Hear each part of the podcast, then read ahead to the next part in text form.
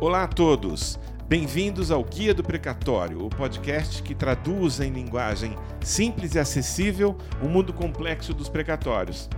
Vamos tratar de temas que impactam diretamente na vida dos credores de precatórios, sejam eles servidores públicos da ativa, aposentados ou pensionistas.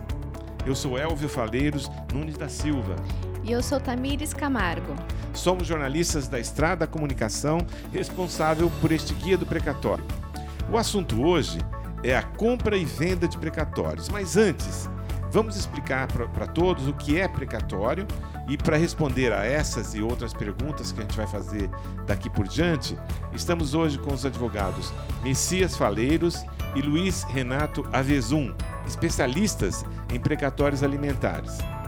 Messias Faleiros é diretor executivo da Advocacia Sandoval Filho e membro da Comissão de Precatórios da OAB São Paulo. Olá, doutor Messias, como vai? Tudo bem, Elvio? Tudo ótimo. Nosso outro convidado é o doutor Luiz Renato Avezum, também titular da Advocacia Sandoval Filho. Olá, doutor Avezum, tudo bem? Boa tarde, Elvio. Tudo bem? Entrando diretamente no assunto, é, e antes da gente fazer perguntas mais especificamente sobre o foco do nosso programa hoje, é, a gente queria fazer a pergunta básica, quer dizer, o que, que é um precatório? Bom, Elvio, vou tentar explicar de uma forma bem didática. É, o precatório é uma das formas pelas quais o Estado ou o poder público faz o pagamento da sua dívida.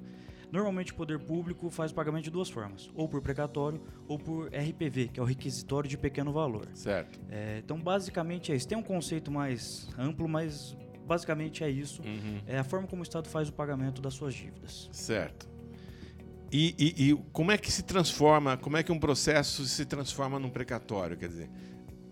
É, inicialmente é necessário uma ação judicial para que seja reconhecido é, o direito daquele credor, muitas vezes nossos clientes, servidores públicos, é, ajuizam a ação é, pleiteando algum direito que o Estado é, é, lhe lesou, é, reconhecido judicialmente, é, tem uma fase de execução e posteriormente é expedido um precatório dependendo do valor que for apurado em fase de execução. Quer dizer que o precatório ele acontece depois do trânsito, depois da finalização da ação, não é isso? Exato. A Do gente processo. tem que dividir o processo em duas fases. A fase de conhecimento, que é onde se reconhece o direito, e a fase de execução, que é onde vai se apurar o valor devido. E aí, nesse, nessa apuração de valor devido, pode ser tanto o RPV quanto o precatório, dependendo do montante do valor.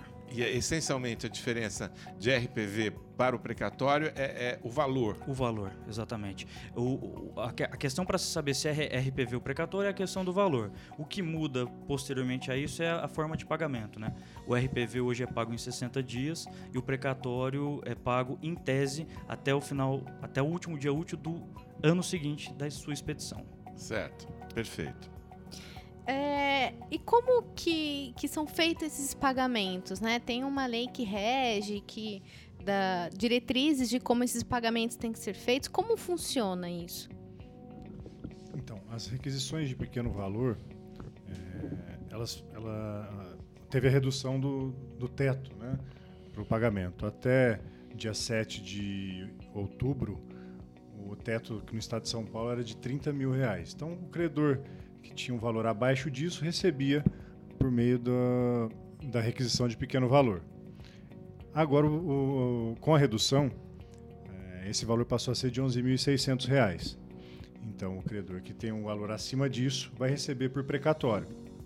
E o precatório, como a gente sabe, no estado de São Paulo, ele está com atraso de 17 anos. né? Nossa. Nossa. O estado está pagando hoje, infelizmente, o orçamento ou aquilo que deveria ter sido pago no ano de 2002. É uma situação bastante complicada Uhum, sim. principalmente para os credores que não não possuem direito à prioridade. né? O precatório ele, ele é pago pela ordem cronológica, pelo, pelo critério de ordem cronológica, e a exceção à ordem cronológica é a requisição de pequeno valor e os credores eh, tidos como prioritários, que são aqueles maiores de 60 anos, portadores de doença grave e de deficiência física. E, doutor Messias, é, em relação aos credores prioritários, os pagamentos estão em dia? Como é que está? No estado de São Paulo, né, os o pagamento está praticamente em dia.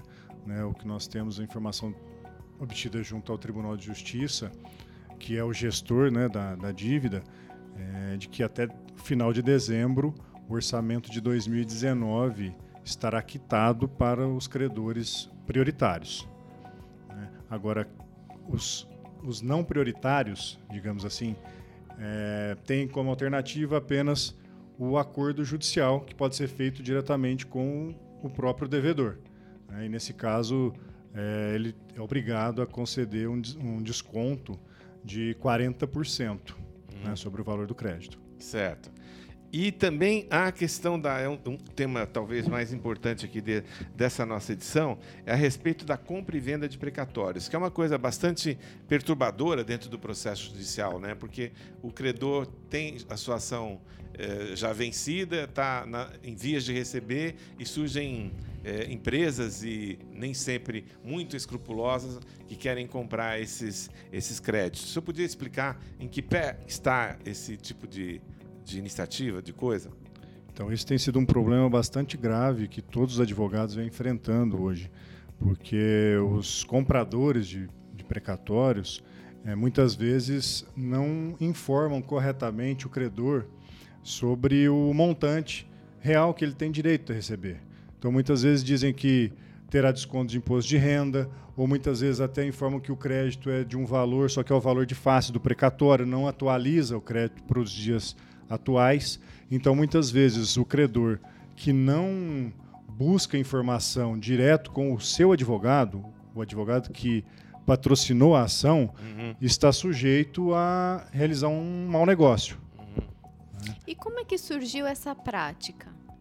É, essa questão da, da compra e venda de precatórios, ela surgiu basicamente depois da entrada em vigor da emenda constitucional 62 de 2009. É, as emendas constitucionais que tratam de precatório, elas foram concedendo moratórias. É, então, por exemplo, a emenda 30 concedeu tri- 10 anos de prazo para pagamento. Veio a emenda 62, concedeu mais 15 anos de pagamento. Isso trouxe uma desilusão para o credor, Sem É, dúvida. que ficava tinha esperança de que receberia o crédito e sempre o poder público, através da, de emenda constitucional, jogando para frente esse, esse, esse pagamento. Então, essa prática, um dos motivos foi esse, porque o credor desiludido de receber passava a receber propostas de empresas compradoras ou até mesmo pessoas físicas que compram eh, e pensavam: se eu a previsão de receber ela não existe, ou se é daqui 15 anos, eu prefiro vender meu crédito do que receber, sabe-se lá quando. E esse foi um dos motivos que, que, que fundamentou essa compra e venda de precatórios. Como o Dr. Messias disse agora há pouco, é, o problema da compra e venda de precatório é que muitas vezes essas empresas não trazem a informação correta.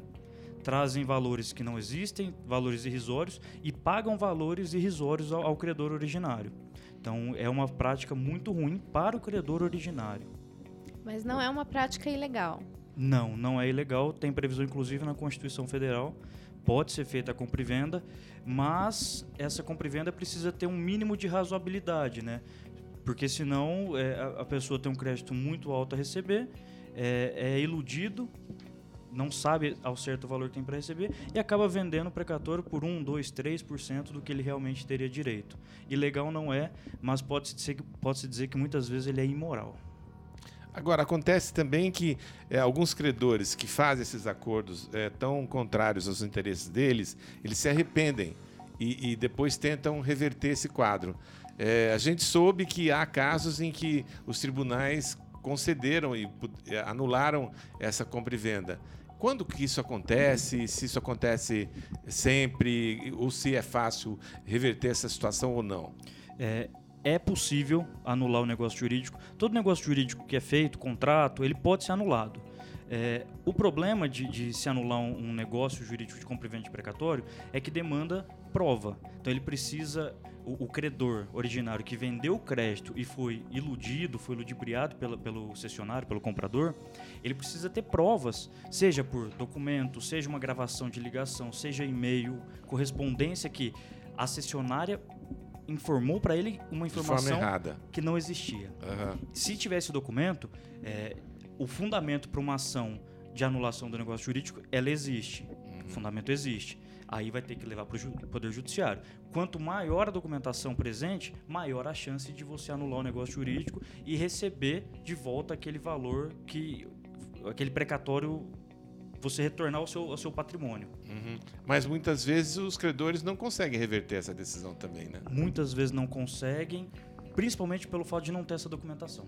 Precisa ter a prova, precisa ser comprovado o vício de consentimento, precisa ser comprovado que ele foi ludibriado, que na verdade o, o quando o comprador informou para ele que ele tinha X para receber e na verdade não era aquele valor e, e enfim e ultimamente nós temos visto visto decisões do Poder Judiciário aqui no Estado de São Paulo, que mesmo é, comprovando que o valor pago é irrisório, o credor não conseguiu reverter a, a, a compra, então uhum. o contrato de compra e venda. Ele não conseguiu porque não estava comprovado o, o, o, o vício de consentimento. Uhum. Por isso que é extremamente importante que o credor procure o seu advogado porque é, é o advogado que patrocinou a causa que tem todos os elementos que vão dar segurança para que ele realize um bom negócio, se o caso for realmente de, de vendê-lo. Né? Vender e as situações é, que, a gente,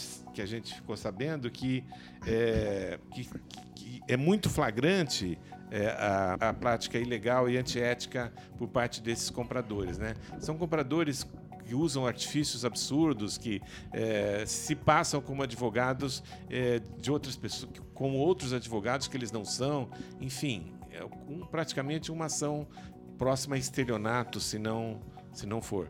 É, é, é bem isso, Elvio. E, e há, há, pouco tempo, eu e o Turmices conversando sobre isso, o artigo que prevê a anulação do negócio jurídico é o artigo 171 do Código Civil. Ah, o estelionato. O 171 do Código Penal, por coincidência, é estelionato. Sei, então, sei. É, realmente, tem muitas práticas aí é, feitas pelo, pelos cessionários que realmente, se não se enquadram, estão muito perto de ser estelionato. E há empresas, e há também situações de. Há empresas grandes, empresas idôneas que atuam nesse mercado também. Quer dizer, inclusive grandes instituições financeiras. É, como é que vocês Sim, o mercado está aquecido, né? Então, são, a procura por precatório é, tem só aumentado, né? O que uhum. demonstra que serve para a gente de indicativo de que é algo que, se não é bem, é, se tem um valor elevado, com certeza vai ter. Por quê? Há o interesse né, da, das grandes corporações, de bancos, em adquirir esses créditos é, que na nossa opinião é de que é, a única razão é que esses créditos serão pagos. Uhum. Né? Mais uma... dia, menos dia, eles Com serão certeza pagos. serão pagos. Isso só reforça o nosso entendimento de que o, o que está previsto na Constituição Federal hoje é, é que a, a, dívida dos devedores deverá ser paga até dezembro de 2024. A questão, Elvio, da legalidade do, do da compra e venda, como eu disse, uhum. ela, ela não é ilegal. O único problema, que é o principal, é que são passadas informações inverídicas para o credor originário. Sim. Se o credor originário estiver munido das informações é, corretas, totalmente precisas, e mesmo assim ele optar por fazer a venda, uhum. quanto a isso não tem nada de ilegal. O problema é que, pela prática nossa, o que a gente vê em muitos processos, uhum. não é isso que acontece. É, são passadas informações inverídicas, é, muitas vezes não tem nada documentado, é tudo por telefone. Uhum. Isso dificulta você comprovar futuramente uma, uma, um vício de consentimento, uhum. porque pelo telefone ou você grava uhum. ou, você se, ou você perde. Certo. É, Depois então, você não consegue anular né, o, o contrato. Claro, claro. Ilegal, então não é. O uhum. problema é a questão da moralidade, como essas cessionárias fazem essa compra. Muitas vezes ludibriando o cliente, passando informações inverídicas, e isso lesa só o cliente. Uhum. E além do advogado originário, claro. Bom, eu queria fazer uma pergunta para vocês, aí pode ser o doutor Messias ou o doutor Avezum, que é o seguinte: é, precatório é um bom negócio para quem? Ultimamente a gente tem visto que o precatório tem sido é, é um bom negócio para quem está comprando, né? É, porque ele geralmente o comprador oferece no máximo 10% do valor do crédito e em seguida, após comprar o crédito do cliente, do credor, melhor dizendo, ele vai ao poder público realiza o acordo judicial com o crédito, o valor é, sendo possuidor do valor total do precatório, ele vai negociar com, a, com o Estado e vende aquilo que ele comprou por 10, ele vende por 60. Uhum. Uhum. Então é algo assim que é vantajoso para quem está comprando hoje. O credor, em tese, sempre sai perdendo. Ainda que que ele, ele vai vender o precatório, mas não, não é não é Nessa situação, é, a perda é, é, inegável, né? Então compensa mais é, o credor é, é, avaliar se, se não seria o caso de realizar a venda ou é, a venda do precatório para o próprio para o próprio credor. Como é que isso acontece, doutor Messias, essa, essa, essa negociação com o Estado? Então, essa negociação foi possível após a, a emenda 99, né? Então, isso desde dezembro de 2017, isso foi é regulamentado. Recente, é recente. É recente. Então, qualquer é, detentor de um título, detentor do precatório, de um precatório, pode é, realizar a, o acordo judicial com o Estado ou com qualquer ente devedor e, e na negociação o valor do deságio é fixo. Um valor, é um percentual de 40%. Uhum. Comparativamente ao, à venda do precatório, com certeza, pelo que a gente vê na prática, com certeza é mais vantajoso ao cliente fazer o acordo. Porque ele vai dar um deságio de 40% ao invés de vender para uma cessionária por 10%. Então, ou, ou seja, é melhor dar um deságio de 40% nessa situação de urgência, em que claro. a pessoa realmente necessite uhum. do, do, crédito, é, dar um deságio de 40% do que dá um deságio de 90. Com certeza. Ao invés de receber 10% do crédito, ele vai receber 60% do crédito. Sim. E em termos de, de, de, prazo, quer dizer, o acordo ele sai mais rápido? E como é que acontece isso? Mais ou menos, para ter uma ideia do que... A Procuradoria-Geral do Estado de São Paulo, ela regulamentou o procedimento para a realização do acordo. É, pelo que a gente tem visto na prática, em torno de seis meses a um ano entre o pedido de, de realização de acordo até o efetivo levantamento do valor e repasse ao cliente. Relativamente rápido, né? Relativamente rápido. Relativa... Uhum. E, esse prazo ele tem se encurtado tendo em vista a maior, a maior agilidade do andamento do processo hoje na UPFAS, uhum. que é a Unidade de Processamento das Execuções contra a Fazenda Pública, antigo setor de execuções. Uhum. A UPFAS hoje, a tramitação já está muito mais rápida é, a, desde o começo do ano, é, ela melhorou bastante. E esse prazo de seis meses a, do, a, um ano, ele, pelo que a gente espera, ele vai diminuir ainda mais. Certo. Então, a, tá é relativamente rápido o recebimento do crédito na realização do acordo. Uhum. E como um credor pode. É, um credor que precisa receber logo o crédito, ele entra em contato com o seu advogado, o advogado sugere é, entrar em acordo com o Estado. É, o que, que ele tem que fazer? É, o, o advogado precisa entrar com esse pedido, né? Sim. O advogado que patrocina a ação é, o, é, é quem, tem, é quem deve fazer o pedido. Da, não é o credor. Judicial. O credor não pode chegar a, na não, PGE não e pedir. Não certo. pode por intermédio do advogado. Sempre o advogado acompanhado, entendi.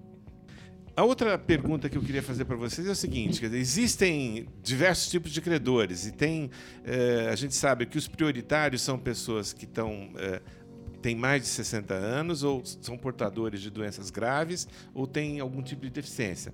Eh, no entanto, algumas pessoas que têm 57, 58, 59 anos, muitas vezes são assediadas para fazer venda do precatório e elas estão, por outro lado, na iminência de receber os seus créditos. Como é que vocês orientam os, os seus clientes é, em situações assim? O nosso pensamento para com nossos clientes é de sempre deixar ele ciente de todo o cenário possível. Por isso que a gente sempre insiste, a gente envia correspondência, a gente envia e-mail pedindo para o cliente. Na dúvida, entre em contato conosco. Recebeu uma oferta de venda de precatório? Entre em contato conosco. Eu acho que é o nosso papel deixar o cliente ciente dos cenários possíveis para que ele possa optar entre um ou outro.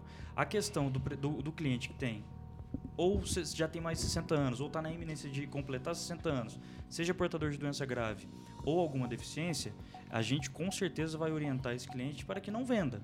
Porque hoje, como o Dr. Messias falou agora há pouco, os precatórios prioritários estão bem em dia, eles estão o Estado de São Paulo já está pagando 2019, a previsão é de que quite 2019 ainda até o final do ano.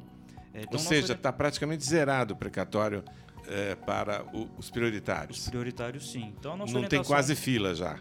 Quase não. É, é eles estão quase terminando a fila de 2019. Uhum. Já passou da metade da fila de 19, pelo, pelas informações que obtivemos perante o Tribunal de Justiça, é que isso, a quitação integral do prioritário de 2019 ocorreria ainda até dezembro de 2019. Então, certo. isso é, é, é uma questão muito importante, porque é, o ano que vem, 2020, o, em tese, o Estado de São Paulo já vai entrar pagando os prioritários de 2020. Uhum. Então, aquela pessoa que está na iminência de, de, completar 60 anos, ou tem a doença grave, ou deficiência, a nossa orientação é para que, se possível, se ela conseguir segurar mais um pouco, Perfeito. aguarde para receber de forma integral o seu crédito. Uhum. Então, é, além disso, também acho que é válido a gente complementar que a emenda 99, além de trazer a previsão do acordo judicial, né, com deságio de 40%, também trouxe alternativas é, para o poder público, no sentido de fazer com que a dívida seja quitada o mais rápido possível. Por exemplo, foi aberta a possibilidade do, dos entes devedores terem acesso a uma parte dos depósitos judiciais públicos né, e privados até. Então, hoje, para você ter uma ideia, existe, existem recursos da ordem de 7 bilhões de reais que estão à disposição do, do governo do Estado e essa, e essa quantia, nós estamos aí aguardando que ela seja é, aplicada no pagamento desses, desses precatórios. Em ordem cronológica, especialmente. Aí, exatamente. Então, assim, a prioridade está praticamente em ordem e a ordem cronológica vai ser retomada, a gente acredita que a partir do ano que vem, com uma, com, com, com uma certa força. Então, é, só para você ter uma ideia, hoje a dívida do Estado é em torno de 23 bilhões de reais com 7 bilhões, aí o Estado estaria quitando praticamente um terço da sua dívida. É um, é um valor muito expressivo e uma redução sensível da dívida, né? Exatamente. É muito expressivo e a perspectiva é, é para o ano que vem é ainda melhor do que esse ano e de 2019. E o Estado não precisa colocar a mão no, no, seu, no seu rico dinheirinho, né? Não, não precisa. Então o dinheiro está à disposição do governador de Estado e que pode fazer uso aí a qualquer momento desses recursos. Ele precisa ter vontade para executar isso, né? Precisa ter vontade, ter sensibilidade e a gente aposta que isso vai ser, para o próximo ano, vai ser retomado, vai ser pensado com carinho aí pelo governo do Estado. Muito bom. Terminamos aqui o primeiro episódio do podcast Guia do Precatório. Se você gostou, compartilhe com amigos e colegas. Se quiser participar, é só enviar a sua dúvida para o e-mail perguntas@guiadoprecatório.com.br. Muito obrigado e até o próximo episódio. Muito obrigado, Dr. Messias. Obrigado, Elva. Obrigado, Tamires. Muito obrigado, Avezum. Obrigado. Obrigada a todos vocês pela, pela escuta e até a próxima. Obrigado, Tamires. Obrigado, Alicia Fim, que é a nossa coordenadora técnica de som. E até o próximo programa.